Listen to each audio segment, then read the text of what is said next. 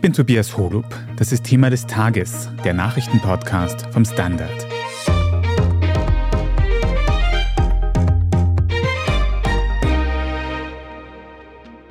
Im Süden Russlands hat ein wütender Mob einen Flughafen gestürmt und verwüstet. Das Ziel der Aggression, die unbeteiligten Insassen eines Flugzeuges aus Israel, das auf dem Provinzflughafen zwischengelandet ist. Seit dem Terrorangriff der Hamas und der militärischen Reaktion Israels nimmt nicht nur in Russland die Gewalt gegen Israelis und die jüdische Bevölkerung generell zu. Auch in Österreich werden antisemitische Parolen auf Wände geschmiert und israelische Flaggen von Gebäuden gerissen. Wir sprechen heute darüber, ob sich die jüdische Bevölkerung in Österreich noch sicher fühlen kann und was über den antisemitischen Angriff in Russland bekannt ist. Jo Angerer, du berichtest für den Standard aus Moskau in Russland. Und wir haben gestern am Sonntag beunruhigende Nachrichten aus einer russischen Teilrepublik gehört, nämlich aus Dagestan. Wo genau liegt denn dieses Dagestan und was hat sich da gestern genau abgespielt? Also Dagestan ist eine russische Teilrepublik ganz an der Grenze Russlands im Nordkaukasus. Es hat Landgrenzen zu Aserbaidschan und Georgien. Überwiegend leben dort Muslime. Man muss allerdings auch sagen, es gibt 40 verschiedene ethnische Gruppen, die da eigentlich ganz gut zusammenleben. Drei Millionen Menschen leben dort in Dagestan. Gestern Abend allerdings ist die Lage eskaliert am Flughafen der Hauptstadt. Da sollte eine Maschine landen aus Tel Aviv kommend, ein Evakuierungsflug für Leute, die in Israel leben, aber russische Wurzeln haben, wie andere Länder ja auch Evakuierungsflüge machen. Das war eine Zwischenlandung dort. Zwei Stunden später sollte sie dann weiterfliegen nach Moskau, diese Maschine. Und dann hat der Mob, ein antisemitischer Mob, muss man sagen, hat den Flughafen gestürmt, hat das Rollfeld besetzt, hat das Dach des Flughafens besetzt. Vorneweg gab es schon Ausschreitungen vor dem Flughafen mit antisemitischen Parolen. Dann sind Schilder hochgehalten worden, Kinderschänder hätten in Dagestan nichts zu suchen und so weiter und so fort. Die Behörden haben die Lage relativ schnell wieder unter Kontrolle gebracht. Es sind allerdings 20 Menschen verletzt worden, darunter auch neun Polizisten. Wissen wir, ob von diesen Flugzeugpassagieren tatsächlich jemand verletzt worden ist? Haben wir da Informationen? Nein, haben wir keine Informationen. Was mit dem Flugzeug passiert ist, der Flughafen ist ja dann auch geschlossen worden, weiß man jetzt nicht zur Stunde. Es ist allerdings so, die waren ja zu diesem Zeitpunkt noch im Flugzeug und waren gar nicht ausgestiegen. Also da ist nichts darüber bekannt, ob es da Opfer oder Verletzte gegeben hat. Also bleibt zu hoffen, dass diese Angekommenen aus Israel bei diesen Ausschreitungen direkt nicht verletzt worden sind. Aber du hast gesagt, die Behörden haben dann auch die Kontrolle wieder zurückerlangt über diesen Flughafen. Ist dort jetzt also wieder Flugbetrieb mittlerweile? Soweit ich weiß, ist noch kein Flugbetrieb. Es ist auch noch ein bisschen unklar, wann der Flughafen wieder in Betrieb gehen wird. Das wird aber auch in der nächsten Zeit, nehme ich an, mal sein. Es gab das Gerücht, dass am morgigen Dienstag da wieder geflogen werden wird. Mhm. Jetzt habe ich auch schon andere Meldungen gelesen und gehört, dass es in dieser Kaukasusregion eben ähnliche Ausschreitungen gegeben hat. Nicht ganz so schlimm wie auf diesem Flughafen, aber auch antisemitische Äußerungen und Ausschreitungen.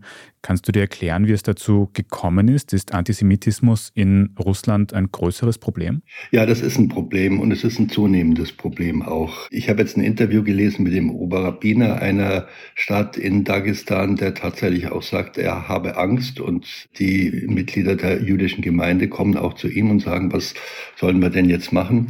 Jetzt sind wir im Spekulativen. Das hängt vielleicht auch ein bisschen mit Russlands Nahostpolitik zusammen. Russland steht zwar traditionell an der Seite Israels. Daran hat sich jetzt auch nichts geändert. Allerdings will man sich jetzt diplomatisch auch als Vermittler in Nahost profilieren. Erst am vergangenen Donnerstag war eine Hamas-Delegation in Moskau. Da gibt's ständig Kontakte. Da geht es um die Befreiung der Geiseln auch. Führende Politiker aus dem ganzen Nahostbereich reisen ein und aus hier in Moskau. Also sozusagen Putin versucht da zwischen Israel und der Hamas sich irgendwo zu positionieren. Und sowas verfängt natürlich auch bei der muslimischen Bevölkerung und das, was wir in Palästina sehen im Moment, im Gazastreifen sehen, genau wie in Österreich auch, bekommen natürlich die Leute in Russland auch mit.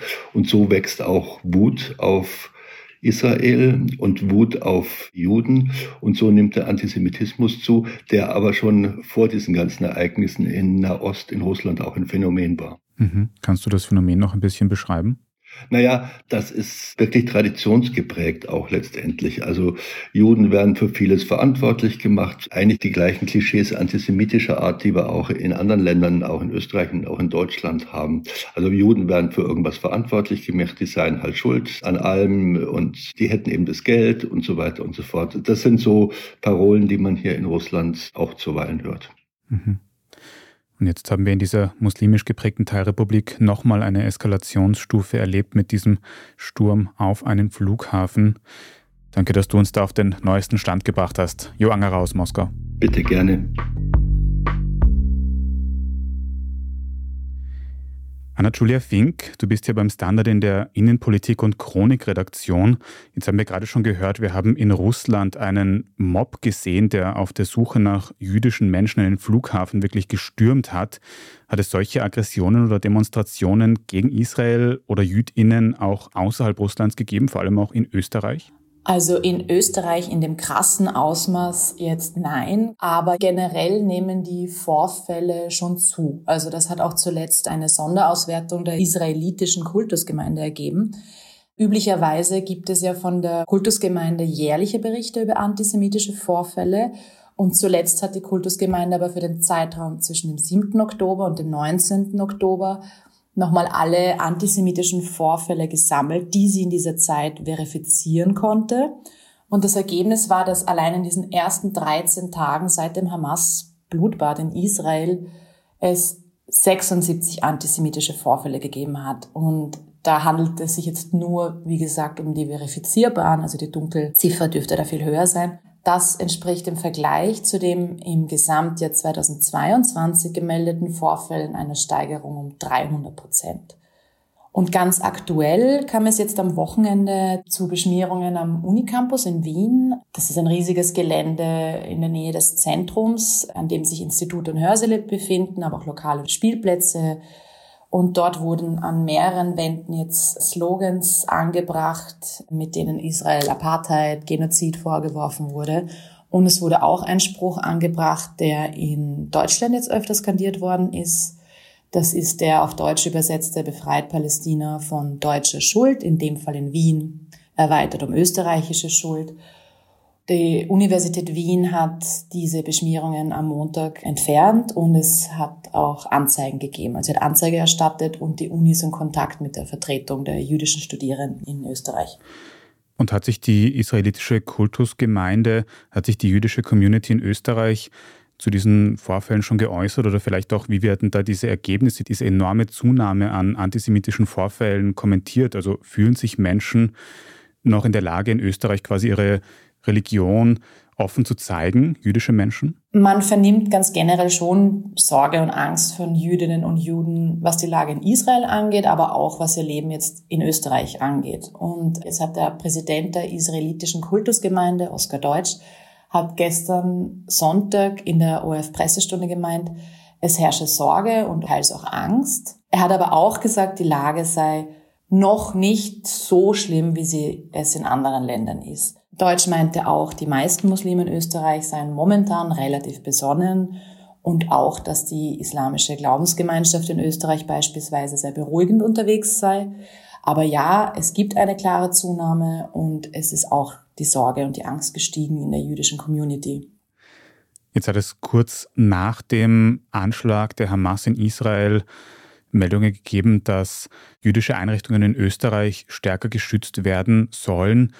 Ist das jetzt so? Also tut der Staat Österreich genug, um die jüdische Bevölkerung zu schützen vor antisemitischen Anfeindungen?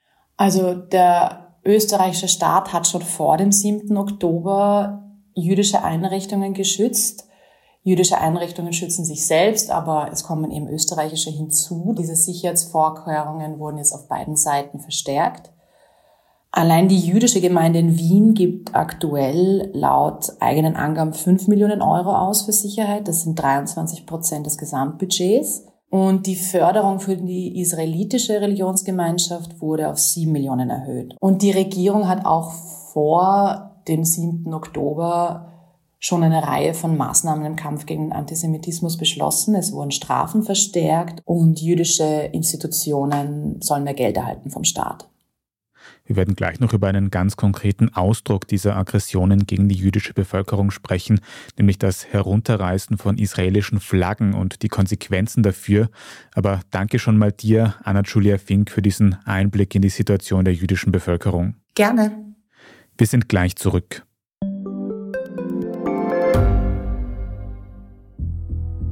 Was ich nicht nachvollziehen kann, ist, warum an jedem Unrecht immer ich schuld sein soll. Ein Korruptionsskandal jagt den anderen. Österreich hat in den letzten 30 Jahren viel über Klimaschutz gesprochen, aber zu wenig getan. Die Politik verschläft die Klimakrise.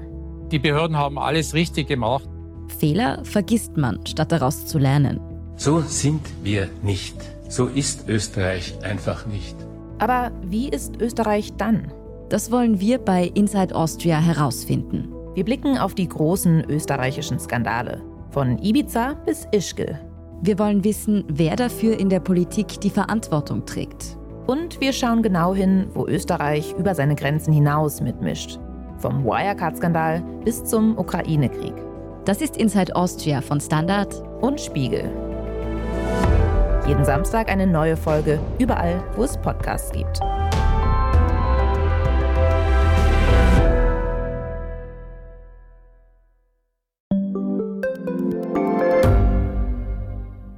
Standard-Podcasts gibt es ja wirklich schon zu jedem Thema. Also fast jedem. True Crime. Thema des Tages. Lohnt sich das? Inside Austria. Serienreif. Besser Leben. Rätsel der Wissenschaft. Edition Zukunft. Und, und, und. Aber nicht jeder hat die Zeit, das alles zu hören. Und manchmal möchte man sich einfach nur ein paar Minuten beschallen lassen. Ich bin Scholt Wilhelm. Und ich bin Margit Ehrenhöfer. Ab sofort bringen wir auch Highlights unserer Podcasts. Für zwischendurch, wenn mal weniger Zeit ist. Diese kurzen Ausschnitte nennen wir Shorts. So wie eine kurze Hose. Oder eine kurze Geschichte. Okay. Und Shorts vom Standard finden Sie jetzt überall, wo es Podcasts gibt. Jetzt ist ein konkretes Beispiel für diese Aggressionen gegen die jüdische Bevölkerung in Österreich, die wir in letzter Zeit schon gesehen haben, das Herunterreißen von israelischen Flaggen.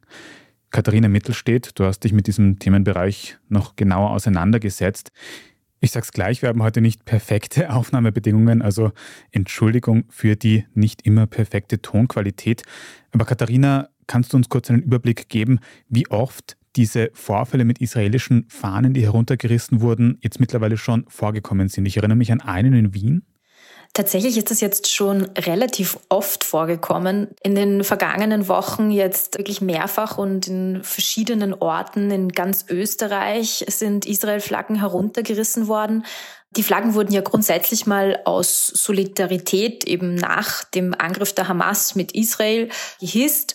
An verschiedenen Orten, eben zum Beispiel auch öffentlichen Orten wie beim Alten Rathaus in Linz oder eben in Wien, beim Stadttempel. Das ist vielleicht der Vorfall, den du noch im Kopf hast. Mhm.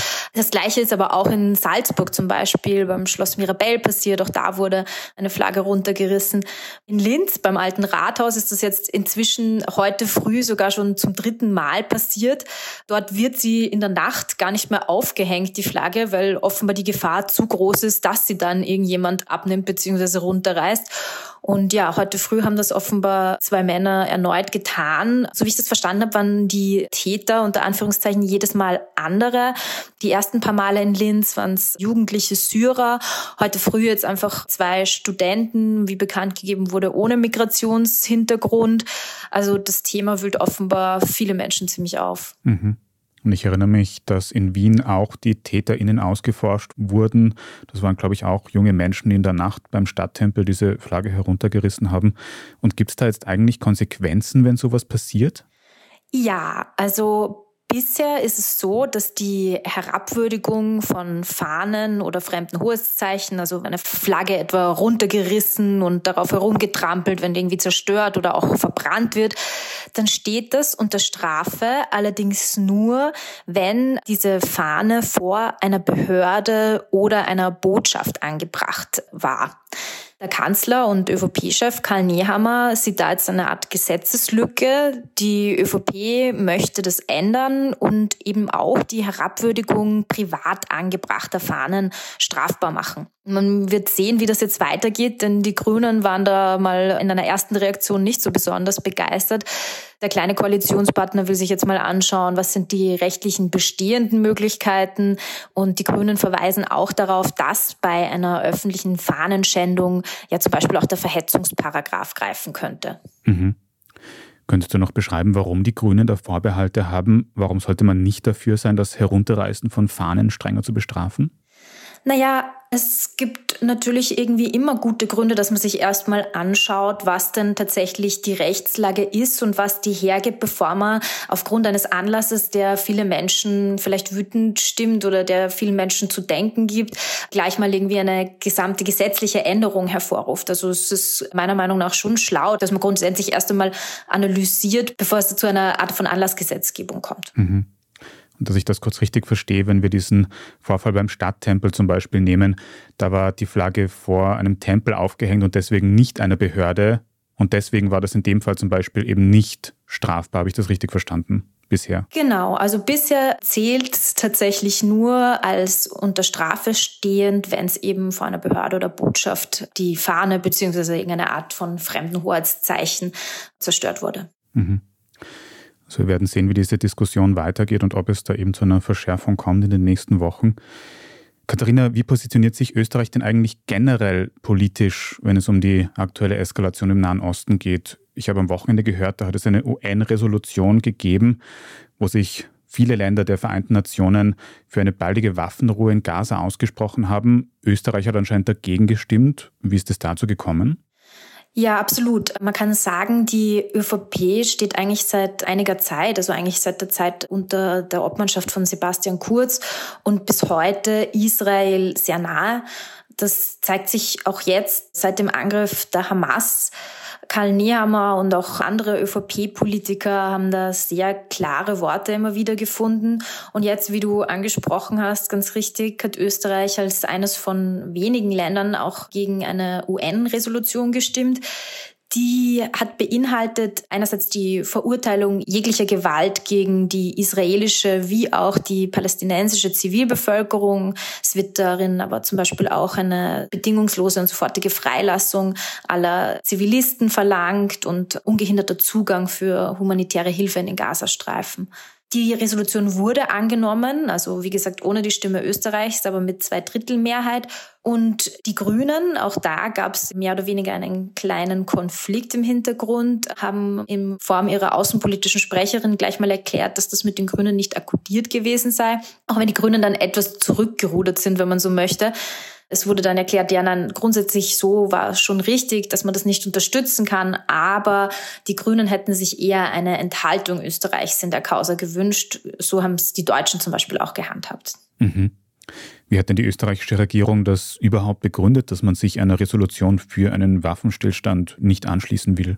Bundeskanzler Karl Nehammer hat erklärt, dass Österreich eine Resolution, in der die Terrororganisation Hamas nicht beim Namen genannt werde und in der die Gräuel vom 7. Oktober nicht ausdrücklich verurteilt werden, nicht zustimmen könnte. Faktisch ist es richtig, wenn man so möchte. Die Resolution nennt die Hamas tatsächlich nicht beim Namen. Es gibt allerdings sehr wohl einen Passus, in der alle gewalttätigen Handlungen gegen palästinensische und israelische Zivilisten und alle Arten des Terrorismus verurteilt werden. Ganz unumstritten ist diese Resolution auch in anderen Ländern nicht. Große Staaten wie Deutschland oder auch Italien haben sich enthalten. Israels Außenminister hat die Resolution überhaupt verurteilt und als verabscheuungswürdig bezeichnet. Die tschechische Verteidigungsministerin hat sogar einen Austritt ihres Landes aus der UNO angeregt. Also wenn man da die Position Österreichs nochmal zusammenfasst, die österreichische Politik unterstützt Israel weiterhin. Ja, das ist ganz offenkundig. Dann danke dir auch jetzt für die politische Analyse der österreichischen Position zur Situation in Israel. Katharina Mittelstädt. Gerne, Tobi. Danke für die Einladung.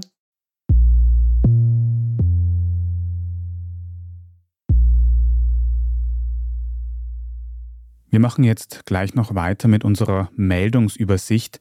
Wir sprechen unter anderem über die Angriffe, die Israel übers Wochenende auf den Gazastreifen gestartet und vor allem intensiviert hat. Wenn Ihnen, liebe Zuhörerinnen und Zuhörer, diese Folge von Thema des Tages bis hierhin schon gefallen hat, dann abonnieren Sie uns am besten auf Ihrer liebsten Podcast-Plattform, egal ob Spotify, Apple Podcast oder was auch sonst. Und bei der Gelegenheit freuen wir uns auch sehr über eine gute Bewertung, damit uns noch mehr Menschen finden können. Vielen Dank dafür. Wir sind gleich zurück.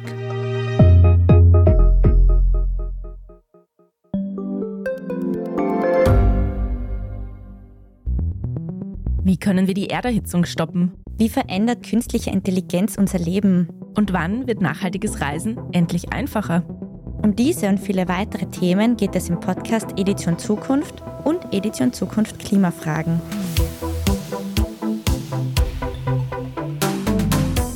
Ich bin Alicia Prager. Und ich bin Julia Beirer. Wir sprechen über Lösungen für das Leben und die Welt von morgen. Jeden Freitag gibt es eine neue Folge, überall, wo es Podcasts gibt.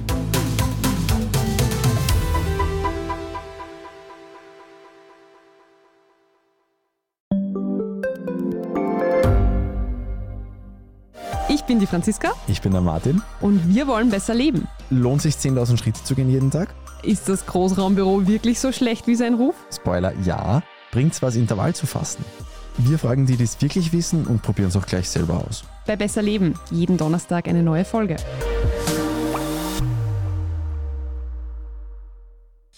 Und hier ist, was Sie heute sonst noch wissen müssen.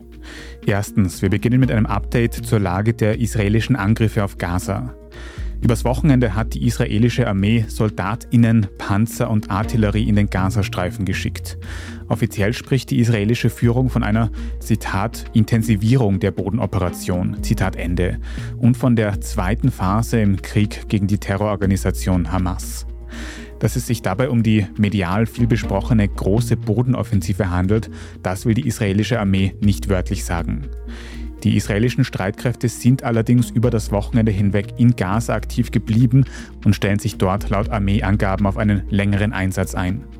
Ein großes Ziel der Offensive dürfte das weitläufige Tunnelnetzwerk sein, das die Hamas unter Gaza aufgebaut hat. Und auch die Befreiung der mehr als 200 israelischen Geiseln in Gaza spielt weiterhin eine große Rolle. Eine dieser Geiseln, die 22-jährige Deutsche Shani Luke, wurde von den israelischen Behörden mittlerweile für tot erklärt. Die junge deutsche Frau wurde beim Angriff der Hamas auf ein Musikfestival entführt. Ihre Mutter in Deutschland hat sich in Online-Videos mehrfach für mehr internationalen Einsatz für die Befreiung der Geiseln eingesetzt. Zweitens, die humanitäre Situation in Gaza hat sich im Zuge der Offensive vom Wochenende weiter verschlechtert. Zunächst war während des Wochenendes der Mobilfunkempfang in Gaza zusammengebrochen. Die Menschen dort konnten ihre Angehörigen nicht erreichen und auch Einsatzkräfte wie Notärztinnen konnten ihre Einsätze nicht koordinieren. Während dieses Blackouts ist es auch zu Plünderungen von Lebensmittellagern der Vereinten Nationen in Gaza gekommen. Erst gestern am Sonntag konnten nach längerer Unterbrechung wieder 33 LKWs mit Hilfslieferungen die Grenze nach Gaza überqueren. Das Hamas-geführte Gesundheitsministerium spricht mittlerweile davon, dass in den vergangenen Wochen mehr als 8000 Menschen in Gaza getötet wurden. Diese Zahlen lassen sich allerdings nur schwer unabhängig überprüfen. Und drittens, der Tatverdächtige im Fall einer ermordeten Frau im nordwestlichen Niederösterreich wurde mittlerweile tot aufgefunden. Zuvor wurde die Leiche einer 39-jährigen Frau gefunden mit Verdacht auf Fremdeinwirkung. Die Polizei hat daraufhin weitläufig nach einem bewaffneten Verdächtigen gesucht. Im Laufe des Montags wurde dieser schließlich ebenfalls tot aufgefunden. Nun wird zu den weiteren Hintergründen ermittelt. Was jedenfalls feststeht, beide Getöteten waren Mitglieder der Freiheitlichen Partei, das hat die FPÖ Niederösterreich bestätigt. Die beiden sollen außerdem in einer Beziehung gewesen sein. Es handelt sich um den bereits fünften Frauenmord oder Femizid allein im Monat Oktober. Politisch wirft die Opposition der Regierung und insbesondere Frauenministerin Susanne Raab von der ÖVP Untätigkeit im Kampf gegen Femizide vor. Wir haben diese Meldung um circa 17 Uhr aktualisiert. In einer ersten Version war noch die Rede davon, dass der Täter flüchtig sei, bevor die Polizei ihn schließlich gefunden hat. Den aktuellsten Stand und alles weitere zum aktuellen Weltgeschehen können Sie immer auf der Standard.at nachlesen. Falls Sie jetzt noch nicht genug von Standard Podcasts haben und es noch nicht getan haben, dann hören Sie doch in unseren Schwester-Podcast Inside Austria hinein. Es ist erstens ein Jubiläum, nämlich die 100. Folge von Inside Austria und es geht, wie auch in der ersten Folge wieder, um den ehemaligen Polit-Superstar und Ex-Kanzler Sebastian Kurz. In der neuen Folge geht es um den aktuellen Gerichtsprozess gegen Sebastian Kurz, darum, was ihm vorgeworfen wird und wie er sich verteidigt. Inside Austria hören Sie überall, wo es Podcasts gibt. Falls Sie für das Standard Podcast Team Hinweise oder Anregungen haben, dann schicken Sie uns gerne eine Mail an podcast.derstandard.at. Und wenn Sie unsere journalistische Arbeit unterstützen möchten, dann geht das zum Beispiel, indem Sie ein Standard-Abo abschließen. Das geht sowohl für die gedruckte Zeitung, das geht für derstandard.at online oder wenn Sie das Podcast-Team direkt unterstützen möchten, dann können Sie auf Apple Podcasts ein sogenanntes Premium-Abo abschließen. Thema des Tages in Zukunft ohne Werbung hören und uns vor allem sehr unterstützen. Also vielen Dank dafür. Die Idee für die heutige Thema des Tages Folge stammt von Margit Ehrenhöfer. Bei der Vorbereitung hat Antonia Raut mitgearbeitet und mein Name ist Tobias Holub. Vielen Dank fürs Zuhören und bis zum nächsten Mal.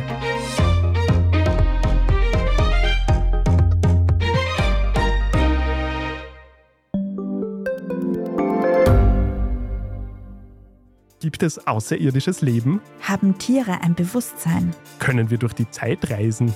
Es gibt so viele große Fragen, die uns Menschen seit Jahrtausenden beschäftigen. Aber erst jetzt kann die Wissenschaft Antworten darauf liefern. Oder neue Rätsel entdecken. Ich bin Tanja Traxler. Und ich bin David Rennert. Im Standard-Podcast Rätsel der Wissenschaft gehen wir großen Fragen der Menschheit auf die Spur. Wir fragen Wissenschaftlerinnen, was in schwarzen Löchern passiert wo die Aliens bleiben. Und die Fusionskraftwerke. Und wo die Mathematik an ihre Grenzen stößt. Rätsel der Wissenschaft. Jeden Mittwoch eine neue Folge. Überall, wo es Podcasts gibt.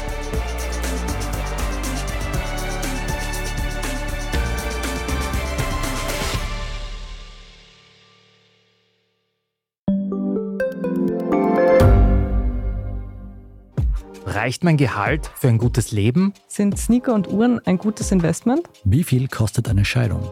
Das und vieles mehr sehen wir uns an in der dritten Staffel vom Standard-Podcast Lohnt sich das? Wir, das sind Melanie Reidel, Annika Dang, Alexander Amon und Michael Windisch.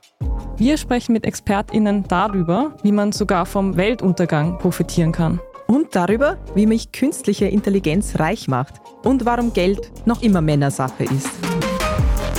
Lohnt sich das? Der Standard-Podcast über Geld findet ihr jeden Dienstag auf allen gängigen Podcast-Plattformen.